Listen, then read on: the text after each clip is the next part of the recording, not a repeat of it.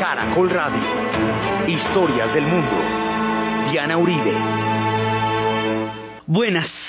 Les invitamos a los oyentes de Caracol que quieran ponerse en contacto con los programas, llamar al 245-9706, 245-9706 o escribir a los emails de auribe arroba hotmail.com, arroba hotmail.com o a la página web diana-uribe.com. Hoy vamos a ver la historia de Hollywood, la máquina de sueños.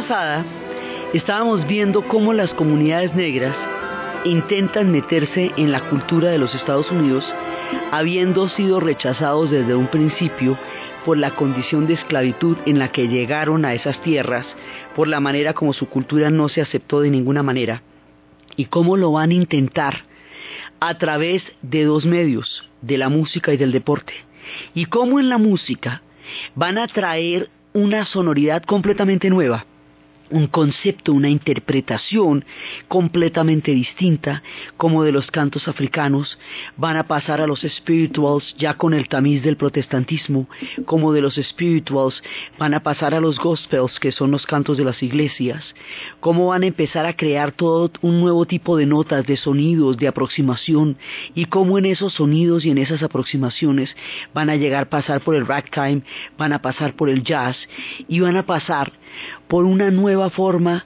profundamente sentida que significa tristeza, que después haría que esa palabra fuera un sinónimo de lo triste, el blues.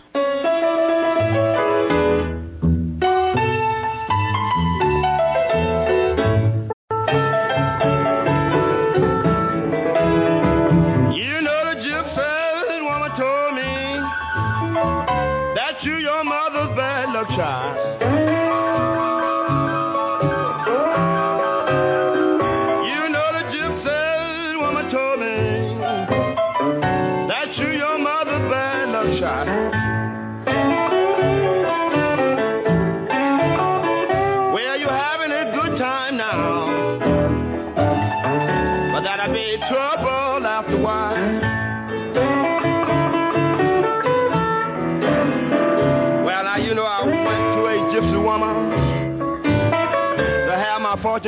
Y estábamos viendo cómo Nueva Orleans, dentro de este espectro del nacimiento de la música negra en los Estados Unidos y de la manera como ellos van a influenciar absolutamente toda la música de Occidente y cómo sus ritmos se universalizarán. Al cabo de tiempos de dolores, de muchas historias muy tristes por la historia de los bluseros, son historias bravísimas. Pero habíamos visto cómo Nueva Orleans tenía unas características diferentes porque era de origen francés, su cultura era francesa, eran católicos, tenían otra idea distinta de lo que era el pecado y del placer, tenían unas condiciones de vida diferentes y de cultura distintas que permitió un respiro y una alquimia que posibilitó la salida de grandes músicos y se volvió el semillero de los grandes. De ahí sale Louis Armstrong.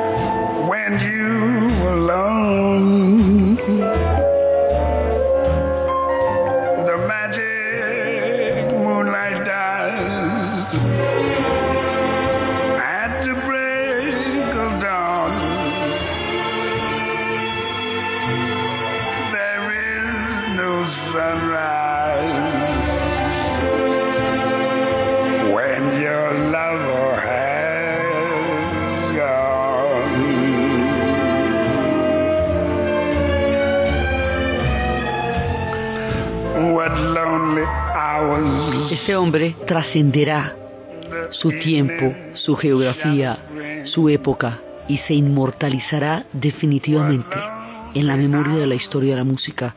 Después en Chicago, en el norte, va a ser conocido por todo el mundo, va a tocar en la Casa Blanca. Bueno, este va a ser un personaje realmente eh, reconocido también en su tiempo, con todo lo dura y lo difícil que fue la historia para todos los músicos negros que intentaron y lograron la gesta de entrar en una cultura en condiciones tan difíciles y desde ahí transformar la historia de la música. Por el otro lado, mientras esto está pasando, hay otro elemento que se está cocinando, que es el que va a crear real y verdaderamente la cultura de masas, que es el que va a universalizar la cultura americana y la va a hacer conocer en el planeta entero, y que es el que va a dar una, una civilización en imágenes, el cine. La historia con el cine empieza desde las cuevas de Gratamira, desde las imágenes que los hombres ponían, la historia del movimiento, las hay cuevas de arte rupestre donde los bisontes tienen ocho patas como remedando el movimiento. Hay una obsesión por el movimiento. Había unas tradiciones muy antiguas, lo que nosotros llamamos sombras chinescas, en realidad eran unas técnicas de marioneta sobre sombra que se hacían en Indonesia desde tiempos inmemoriales. Las ánforas griegas tenía ya toda una imagen. La columna de Trajano tiene toda una historia alrededor de la manera como está esculpida en la piedra toda la formación del mundo romano. Hay toda una obsesión por la imagen a lo largo de los siglos. Pero hacia 1800 y pico se descubre también un fenómeno que es muy particular. La retina humana tiene la capacidad de retener una imagen unos segundos, varios segundos después de que la imagen ha desaparecido. Esa retención de la retina esa posibilidad que tenemos de fijar las imágenes después de que se hayan ido, es lo que nos permite captar el movimiento y las secuencias. Si no las tuviéramos, las cosas aparecerían y desaparecerían como en las discotecas que tienen luces intermitentes. Esa posibilidad del ojo humano es la que le abre la puerta al cine el cine va a ser un invento más colectivo que todos los inventos, porque es que es mucha gente la que está trabajando aquí. Para que el cine fuera posible, se necesitaron, por un lado, los trabajos con la imagen, los trabajos con la animación, la cámara, primero los trabajos con la cámara, la cámara que logre eh, producir las fotografías, pero una vez producidas las fotografías hay que fijar la imagen en la fotografía porque si no se fija eso se desvanece. Entonces ahí es cuando van entrando en escena Jean-Louis Daguerre con los, daguerrotipos y va entrando Mix, que es el que logra fijar las imágenes. Por el otro lado se han trabajado los hologramas, se han trabajado muchas maneras, se han buscado la forma de traducir las imágenes. Después de que la cámara ya empieza a poder fijarla, ahí se va a inventar después una cámara de una cámara detenida que es capaz de pasar el movimiento, que es la famosa prueba del caballo, que se hacen miles de dibujos de un caballo y se pasan a una velocidad frente a una cámara detenida y al pasarlos a cierta velocidad producen sensación de movimiento. Entonces está la animación y la animación es fundamental porque es lo que se le va a dar el tipo de movimiento al cine. Entonces hay un poco de gente que lo está trabajando desde la ciencia, desde el arte, desde el ojo humano, lo está trabajando desde muchas maneras porque el cine son todas esas cosas, es un invento científico, es una, una forma sublime de arte, es una máquina de sueños, son muchas cosas y dan la puerta para la civilización en imágenes. Entonces, a partir de ahí se va desarrollando todo y eh, de muchas maneras en muchos lados hasta que un día en Francia los hermanos Lumière alquilaron con la idea de, poder hacer una cosa, eh, un experimento, ellos alquilaron lo que había sido anteriormente un, eh, un billar. Y en el billar ellos llegaron y, dijeron que iban a pasar un experimento, un experimento curioso. Entonces, en el experimento curioso, el tipo del billar le pareció raro eso que iban a pasar, unas imágenes por allá moviendo. Mm. Entonces, tanto que ni siquiera les cobró un porcentaje, sino que sencillamente dijo que tenían que darle una cuota fija, porque al darle la cuota fija, él no perdía. Eso era lo que era fundamental.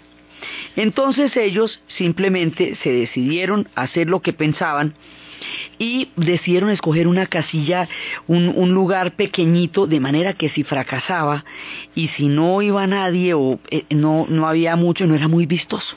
O sea, una cosa discreta, a ver qué pasaba ahí, porque pues no se sabía, finalmente esto era tan raro lo que iban a hacer ellos también. Entonces pasaron unas secuencias de un experimento que habían hecho a ver qué a la gente qué le parecía. Como nunca se había visto nada parecido, entonces eso lo llamaron a ellos el cinematógrafo, lo llamaron cinematógrafo porque era una eh, cine por kinesis, la palabra griega kinesis que significa movimiento, y grafos que es escritura, la escritura del movimiento. Entonces dicen, bueno, ¿y eso qué será? Se puede espere, le digo, eso quiere decir que hay unas cosas que se van a mover y ellos van a poner de todas maneras un afiche en el cual le anuncian al público qué es lo que la gente espera ver en esto tan supremamente extraño y exótico que van a presentar ahí. Allí, en Le Café Indien, ellos instalaron un afiche que decía lo siguiente. Cinematography Lumière, es la explicación, pero decía lo siguiente. Este aparato eh, eh, inventado por Augusto Lumière, permite recoger en series de pruebas instantáneas todos los movimientos que durante cierto tiempo se suceden ante un objetivo y reproducir a continuación estos movimientos proyectando a tamaño natural sus imágenes sobre una pantalla y ante una sala entera para que la gente supiera como a qué. Tenían que pagar cinco francos y ellos tenían que pagarle un... Ese día recogieron 35 francos y tenían que pagar 30 francos por la función. O sea que escasamente recogieron lo necesario. Empezaron a pasar imágenes imágenes de obreros saliendo de las fábricas, imágenes de las tullerías, imágenes de las tuberías, imágenes de la gente, eran imágenes muy cotidianas, pero nunca se había visto nada de eso, eran imágenes en movimiento, y de repente pasó la famosa anécdota que pasó una locomotora, y la locomotora produjo tal sensación de realidad ante las personas que estaban en la sala, que huyeron despavoridas pensando que se les iba a venir encima. Así de real fue. De ahí en adelante, eso duró un año lleno. Lleno, lleno, lleno, porque la gente no podía creer que semejante cosa había pasado. Eran imágenes de Francia, eran imágenes de Lyon, pero lo de la locomotora fue la locura furiosa. Había nacido el séptimo arte. Ahora, los hermanos Lumière les parecía chévere esto, era un experimento, pero ellos no pensaban explotarlo comercialmente. Era un arte. Y era algo maravilloso y era un experimento científico. Entonces la cosa queda así. En Francia también hay otro personaje que es muy importante. Hay un personaje que fascinado por lo que acababa de ver, se da a la tarea de experimentar y descubre con las cámaras que una señora entra por un lado y luego puede hacerla aparecer por el otro y luego puede hacerla desaparecer. Y queda maravillado y empieza a buscar la manera de hacer trucos. Se llama George Méliès. George Méliès es un mago en todo el sentido de la palabra. George Méliès se inventa el trucaje en el cine. Los objetos que aparecen, que desaparecen, que saltan, que penden de la nada. A él se le debe la magia del cine, desde las damas que desaparecen frente a los ojos de los espectadores hasta los grandes efectos especiales en el momento en que la tecnología los desarrolle, son la progresión histórica de la genialidad lúdica, artística y maravillosa de Georges Méliès. Entonces ya está el truco en el cine, ya está inventado el aparato. Edison en nuestra historia, ¿se acuerda que se había inventado el cinematógrafo y el celuloide? El celuloide, la película, el que la va a meter en tiritas y la va a poder meter dentro de una lata para poderla transportar. Ese tipo se llama Kodak. ¿Sí? Instant Kodak. Y entonces ahí es cuando empiezan los revelados. Con las latas de las películas y el cinematógrafo, acuérdense que existe un sistema de patentes. Y el sistema de patentes que hizo valer Edison, porque Edison, además de ser un inventor y un genio, era un duro para los negocios. El hombre la monta de que cada vez que alguien vaya a usar un aparato de esos, le tiene que pagar a él unas regalías. De ser así, no pueden hacer películas, porque esto ya está difícil de suyo. Se nos estamos inventando un género, pero si además toca pagarle al hombre todo el tiempo, pues no, no se puede. Entonces, al mismo tiempo que Edison está inventando tantas cosas, el imperio austrohúngaro está haciendo agua, está desbaratándose. Hay una cantidad de guerras balcánicas. Polonia no tiene nación, ha sido repartida entre Austria, Prusia y Rusia. Todo se está escurriendo. Hungría también se, deshace. Y esta desintegración patética y terrible del imperio austrohúngaro que va a llevar a la Primera Guerra Mundial hace que mucha gente sienta que no puede vivir en un mundo que se deshace y se vayan para la América y en los barcos que dijimos. Por el otro lado también es una época de antisemitismo muy bravo. Hay persecuciones en Rusia, hay persecuciones en todas partes, hay progromos, hay persecuciones contra los judíos. En este contexto europeo tan supremamente complejo, América se antoja como la tierra de las oportunidades.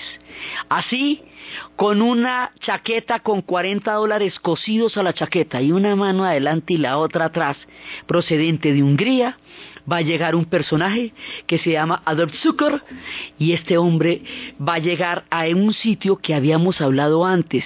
Se habían comprado una finca, un terreno en la frontera con México, donde crecían unos árboles de acebo, que les decimos holly. Entonces era un bosque de acebo, por lo cual el terreno se llamaba Hollywood, es decir, el bosque de acebo. Allá en ese terreno, como estaba lo suficientemente cerca de la frontera, cada vez que iban a llegar a buscar las patentes, pues se echaban para México. Por eso cuando estuvimos en la historia del cine mexicano, vimos cómo los mexicanos les va a tocarle cinematógrafo de primera mano porque están en la frontera del punto donde va a ebullir la máquina de los sueños.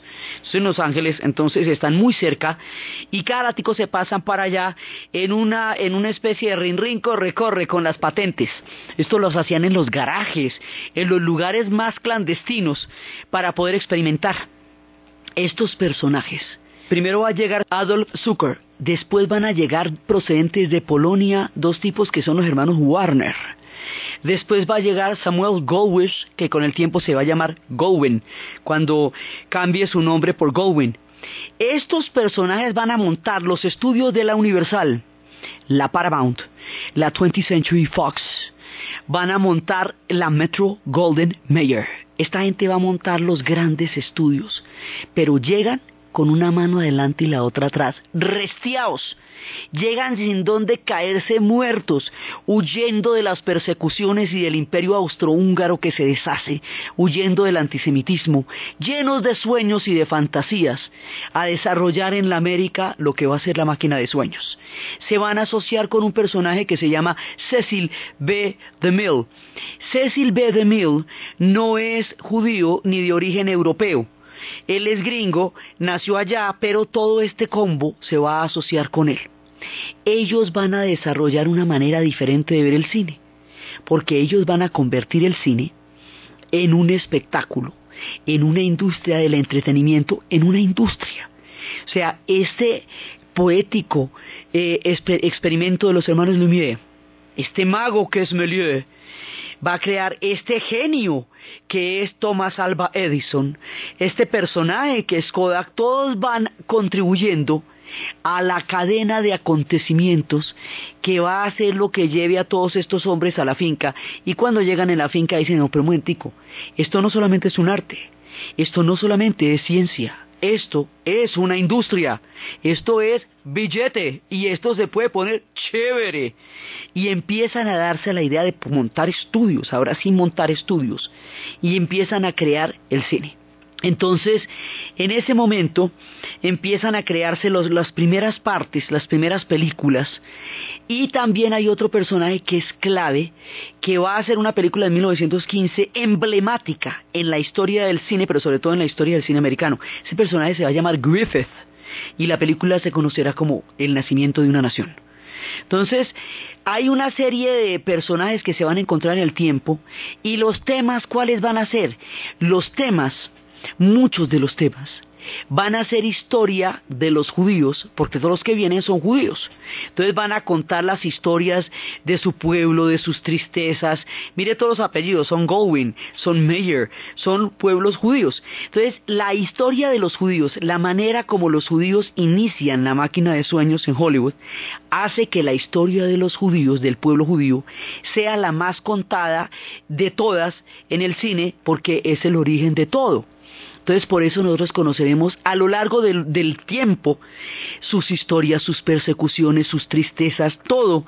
Vamos a conocerlo, el holocausto, todos los temas. Otros pueblos han sufrido muchas cosas. Los gitanos morirían en la Segunda Guerra Mundial en proporciones parecidas a las de los judíos. Los pueblos armenios fueron exterminados a comienzos del siglo XX. Los kurdos aún sufren una persecución muy grande. Pero los judíos a diferencia de todos los otros pueblos que han sido perseguidos a lo largo de la turbulenta historia del siglo XX, tienen el acceso a contarlo a través de películas. Por eso su historia está registrada milimétricamente en el séptimo arte, por un lado. Por el otro lado, la historia de los Estados Unidos también, porque no ve que es allá donde se va a formar. Entonces, este personaje Griffith, él es hijo de un general arruinado del sur en la guerra de secesión. Entonces él, basado en una novela que se llama The Clanman, escrita por un tipo de Carolina del Norte, es decir, por un sureño, va a montar una epopeya que es la manera como los Estados Unidos se presenta por primera vez en el cine. Y ese es el nacimiento de una nación. Es una epopeya de todo lo que ellos han hecho, de todo lo que hemos contado, de todo el siglo XIX, de todo el progreso. Es, digamos, la gran puesta en escena de la presencia de los Estados Unidos en el séptimo arte es emblemática. Ahora, el tipo que la hace es del sur. La novela en la cual se, eh, se basa es del sur. Entonces a esta película le pasa como le pasa a las películas de vaqueros con los indios, que todos los indios son los malos porque los que las hacen son blancos y fueron los que ganaron la conquista del oeste. Entonces aquí los personajes que van a estar eh, puestos de una manera eh, peyorativa, de una manera en la cual no hay un reconocimiento digno para ellos, son las comunidades negras. Estos marcan en el nacimiento de una nación, porque el sur considera que la cultura negra envenena la, digamos, la pureza entre comillas, porque no es que todos son hijos de inmigrantes, hay quien reclama qué, pero la pureza entre comillas, todo discurso racista es de todas maneras un discurso imaginario montado sobre una serie de argumentos endebles. Entonces ellos consideran que la pureza del mundo blanco anglo-sajón se puede ver, digamos, influenciada por las comunidades negras. Entonces, en esa medida, el mundo que ellos veían con su racismo, con sus conflictos, también lo van a llevar al cine. Y esta película tiene los prejuicios que la época tenía y que aquellos que la hicieron tenían. Y eso es, digamos, parte de la película es eso, por la sociedad de su tiempo. Pero por el otro lado, esta película muestra que se puede contar historia a través del cine. Y eso se vuelve una cosa interesante, porque pueden contar la historia de su país a través del cine. Entonces eso va a ser fundamental. Al otro lado del mundo, los rusos también estarán haciendo cine y descubrirán el cine político como una manera de contar las historias. Entonces, el nacimiento de una nación marca la pauta. Cecil B. DeMille, con todos sus amigos judíos, van a tener una interacción tal que eso es difícil distinguir una empresa de otra porque se van a asociar de muchas maneras. Entonces Cecil B. DeMille va a tener como temas muchas epopeyas bíblicas.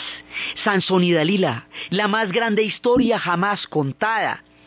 Y más adelante, cuando lleguen los tiempos en que tenga que competir con la terrible televisión, hará las grandes superproducciones con cien mil extras, los diez mandamientos, Charlton Heston transformando los bastones en culebras para castigar al faraón y obligarlo a liberar a su pueblo. Entonces, esto se va a poner de una manera este personaje va a crear unas obras maestras de los sueños y también va a crear los arquetipos. Entonces van a empezar a aparecer estas chicas con las miradas vidriosas, con los ojos ensimismados. Es el cine mudo. Al, al comienzo, cuando el cine empieza, el cine todavía no tiene incorporado el sonido, el sonido se va a incorporar después. Por lo tanto, en las salas de cine, lo que se escucha es un piano y la interpretación de este piano depende de la calidad del teatro. Puede ser un gran piano o un, piano de quinta según el teatro donde usted esté, pero es así como se ven los ojos vidriosos de estas vampiresas que miran con suspiros a los hombres que se deshacen ante la fulminante mirada de estas divas de Hollywood.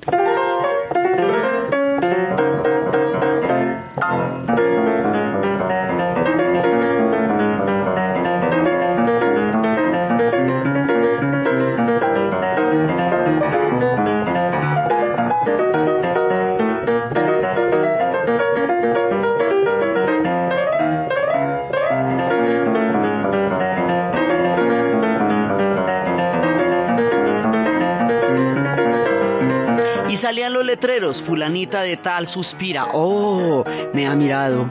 Y así, porque todavía no existía el sonido, había un movimiento de cámara maravilloso, pero todavía no existía el sonido. Entonces, esta gente va desarrollando los arquetipos, las vampiresas, los hombres tremendos, son los tiempos emocionados de Rodolfo Valentino, que va a hacer las delicias de todas las mujeres de su época. Se empieza a formar la fantasía el arquetipo de esas figuras inalcanzables que producen romanticismo, pasión, conflictos, eh, toda clase de emociones humanas empiezan a crearse y ahí es cuando se va formando la máquina de sueños. La gente puede ir y soñar. La vida es más alegre y más poética en una sala de cine porque las cosas que pasan allá son cosas fantásticas la realidad se hace más digerible, realidades fuertes de tensiones y de conflictos sociales. Y más adelante, cuando llegue la era de la Gran Depresión, es el cine el único que no va a quebrar en esos días, porque lo único que la gente necesita en días adversos es soñar se ha abierto un mundo nuevo, completamente nuevo, con la máquina de los sueños. Entonces, poco a poco Hollywood va creciendo hasta convertirse en esa figura en donde usted puede triunfar donde puede llegar y de la nada convertirse en una luminaria y que lo conozcan en todas las pantallas, empiezan a aparecer las estrellas de cine y empieza a abrirse un mundo que antes no existía y que necesitó de todos estos avances entre la retina, la cámara, el movimiento, la animación, para llegar a producir este nivel de sueños. Entonces con esto empiezan las historias de Hollywood. Y en ese momento cuando ya hay un dominio técnico poderoso, cuando ya se conoce el movimiento de la cámara, cuando ya la actuación se convierte en algo bastante elaborado, ya hay, digamos, toda una escuela de actuación en Hollywood, cuando ya hay un dominio del arte, aparece un elemento que nos vuelve a poner otra vez de para atrás porque toca volverse a inventar todo, el sonido. Cuando aparece el sonido, en ese momento mueren muchas de las grandes divas porque no solamente había que ser bonito, sino cantar lindo y tener una buena voz. Entonces las mujeres que son preciosas en esta primera etapa donde aparecía Lillian Gish, donde aparecía Gloria Swanson, donde aparecían todas estas mujeres, el que no puede establecer el sonido el que no se adapte muere. Muchas de estas grandes divas morirán alcohólicas, abandonadas, mirando sus imágenes en, el cinematógrafo, ya convertidas en el olvido porque no superaron la presencia del sonido. El único que aguantó sin sonido, sin este tipo de sonido fue Chaplin, que decía que el vagabundo no podía hablar, porque el día que hablara terminaba su magia. Pero todo el mundo tuvo que adaptarse al sonido. La primera película fue la del cantante de jazz de Al Johnson, donde precisamente es un blanco disfrazado de negro dentro de toda la tradición que hemos visto de, cómo pasaron estas cosas en el arte escénico y en, toda la historia del pueblo negro para llegar a, a formar parte de la cultura americana. Pero esa fue la primera película que tuvo sonido. Cuando llega la sonoridad, hay que volver a inventarse el cine porque la cámara, que ya tenía una agilidad muy grande, le toca volver a adaptarse porque es que los micrófonos no son móviles. Los micrófonos están fijos y usted tiene que hablarle así al micrófono para que se oiga bien. Al hacer eso, tiene que perder mucha de la espontaneidad y de la característica de la actuación. Entonces, bueno, o tiene que aprender a actuar de otra manera. Entonces las cámaras ya son más fijas. Usted no las puede volar por todos lados como podía hacer antes porque ahora tienen que estar sujetas al sonido.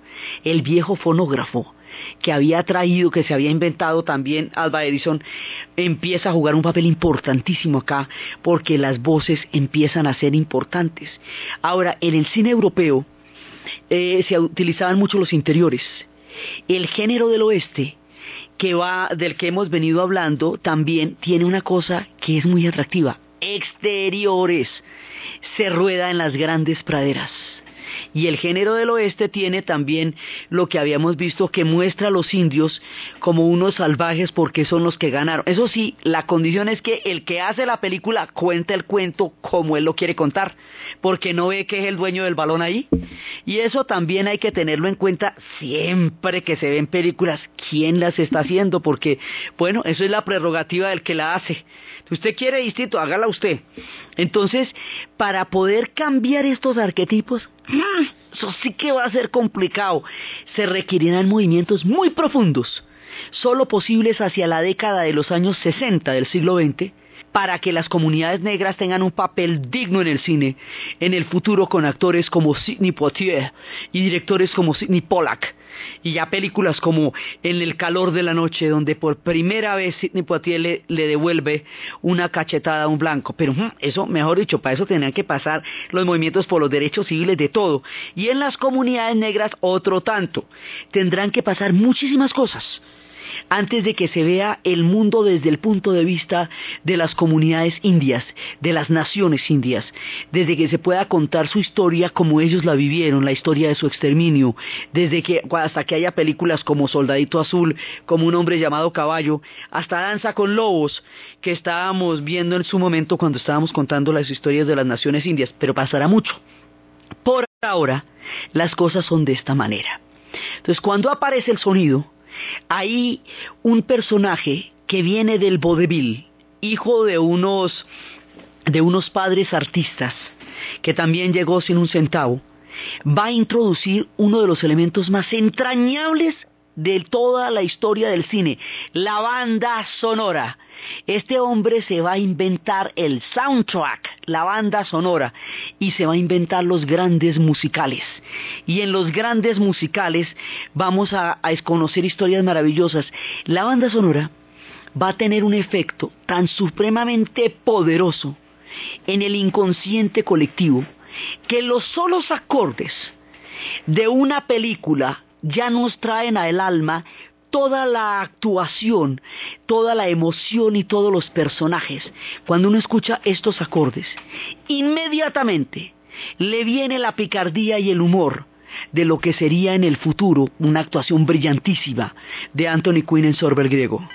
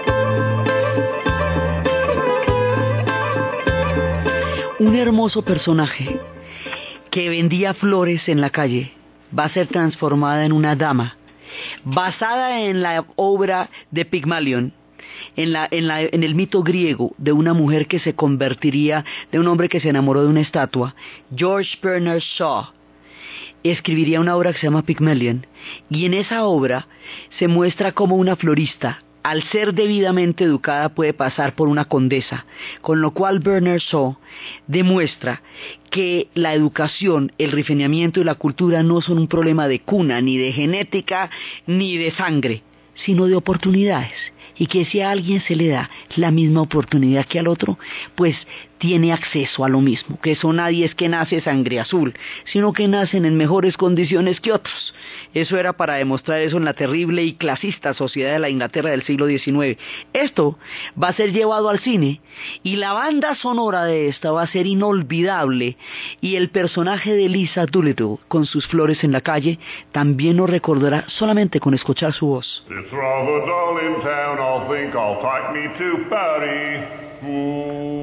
The wants to open up the castle in Capri. Me doctor recommends a quiet summer by the sea. Wouldn't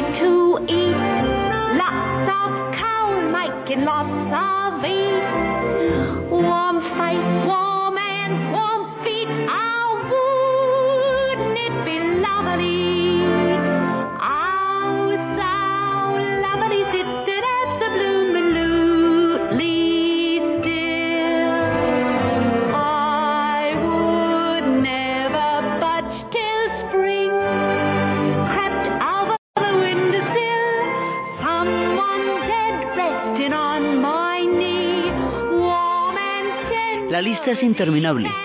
Pasarían historias absolutamente impresionantes a través de las bandas sonoras y uno puede ver desde la imagen de Lisa Doolittle vendiendo las flores en el mercado hasta la increíble picardía en el Berlín de los años 30 de Lisa Minnelli en Cabaret.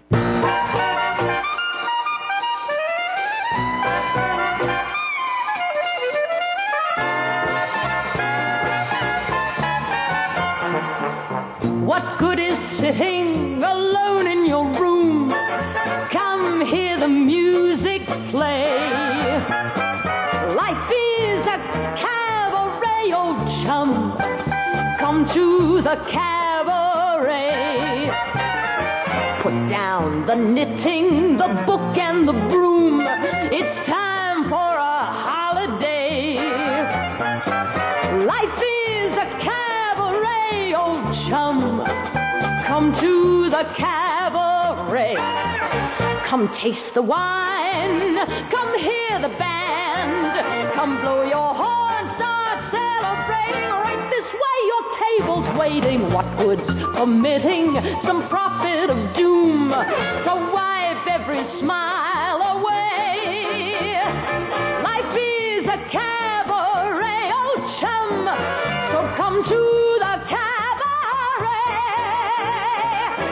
Los ejemplos son interminables, las historias de lo que el viento se llevó, de Casablanca, de la novicia rebelde.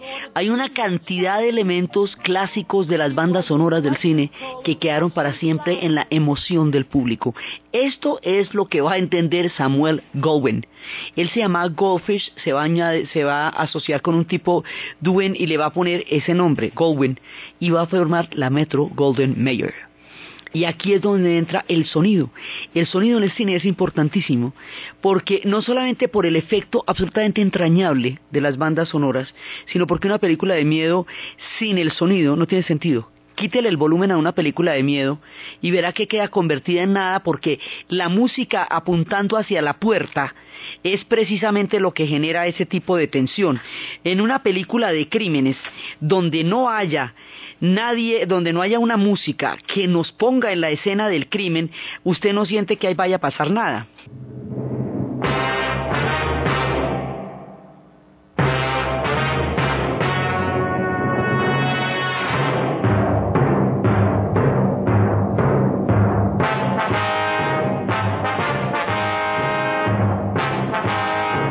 ¿Qué sería de los asesinos sin las bandas sonoras?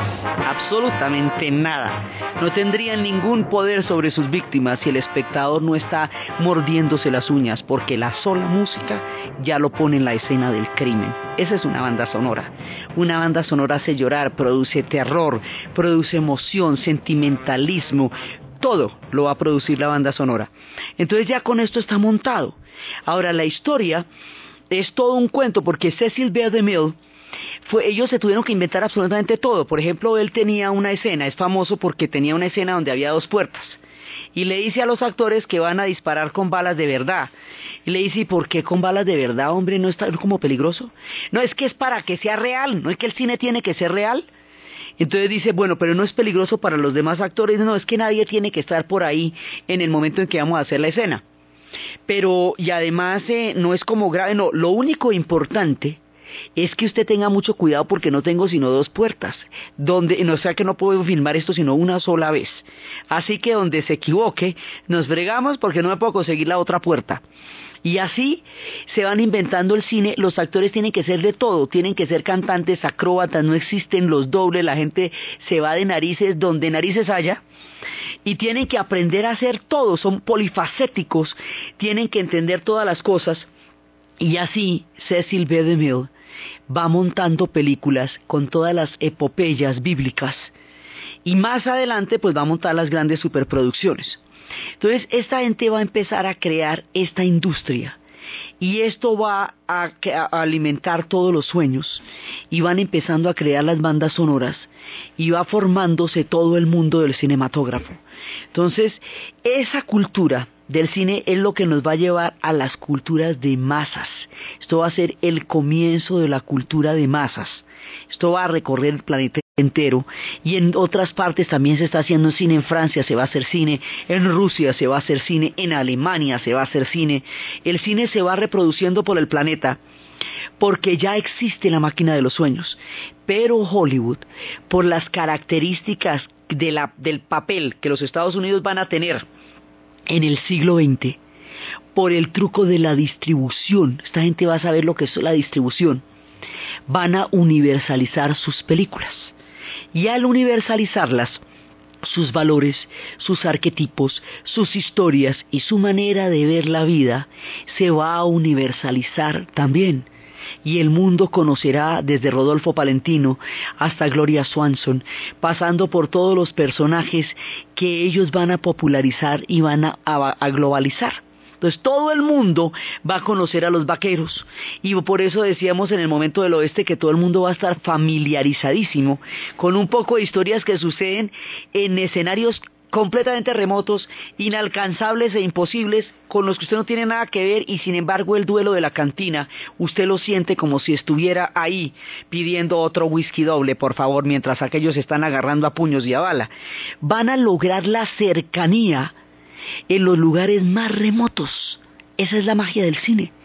Se convierte en el túnel del tiempo, porque es la única manera de viajar hacia el pasado en las películas de época, otro de los elementos que también de las temáticas del cine que van a ser muy importantes son las obras literarias. Entonces se van a hacer muchas novelas, se llevarán al cine, Margarita Gautier, todo será horrible en La Dama de las Camelias, ¿sí? Ingrid Bergman se va a ver aterrorizada en La Luz que agoniza. Todos los personajes van a empezar a cobrar una vida y los actores y las actrices se van a convertir en personajes absolutamente fundamentales. Van a ser parte de la vida cotidiana de la gente, van a ser parte de los sueños de las personas. La gente se va a sentir completamente involucrada y cercana con seres que no existen, son personajes, con lugares increíblemente remotos, suceden al otro lado del mundo, con temáticas completamente ajenas, es la conquista del oeste o la construcción del gran ferrocarril. Esto es lo que va a hacer que el cine produzca todos esos elementos nuevos y de aquí en adelante se ha formado el elemento uno de los elementos más indispensables y más fundamentales de toda la historia americana del siglo XX, el cinematógrafo. Y esto lo van a hacer estas personas que hicieron lo de Hollywood. Paralelamente a ellos y en otro lado hay un personaje que va a trabajar otra cosa. Ese personaje nació en una, en una familia con un padre terriblemente duro, un hombre castigador. Sus hermanos huyeron tan pronto como pudieron de su casa y él quedó solo. Al quedar solo, al no gozar de la compañía de sus hermanos a quienes tanto quería, y estar a merced de un padre castigador y rudo, y una madre que no podía mitigar toda esa dureza con que lo criaron, se inventó una serie de amigos invisibles. Empezó a pintar personajes. Esos personajes a los que pintó se convertirían en, en su llavería, en sus amigos y siempre, siempre tendrían una relación profunda con esos amigos invisibles. Este personaje huiría Tan pronto pudo de su casa, de la manera más dura, alistándose más tiempo, más tiempo más adelante en la Primera Guerra Mundial, serviría como enfermero y a todos sus compañeros les haría dibujitos y caricaturas y a través de las caricaturas este personaje se va abriendo paso hasta llegar a formar otra parte del mundo de los sueños. Este personaje se llama Walt Disney y es un hombre que nunca va a perder el niño que tiene dentro de sí, que le va a contar historias a los niños de todas las generaciones y al que se le debe evocar no solamente desde la infancia, sino desde el niño que todos tenemos adentro. Este hermoso personaje, y sus historias de Blancanieves, y La Bella Durmiente, y Bambi, y los parques temáticos, y la animación, y el mundo de los dibujos animados, y la tierra de la fantasía, y la tierra del lejano oeste, y la tierra salvaje, es lo que vamos a ver en el siguiente programa. Entonces, desde los espacios de la máquina de sueños, desde el cinematógrafo, desde el celuloide, desde los teatros, desde las locomotoras agitadas, desde las superproducciones, desde las miradas vidriosas, desde las divas que suspiran, desde la llegada del sonido y desde la emoción profunda de las bandas sonoras, en la narración de Ana Uribe, en la producción Jesse Rodríguez y para ustedes, feliz fin de semana.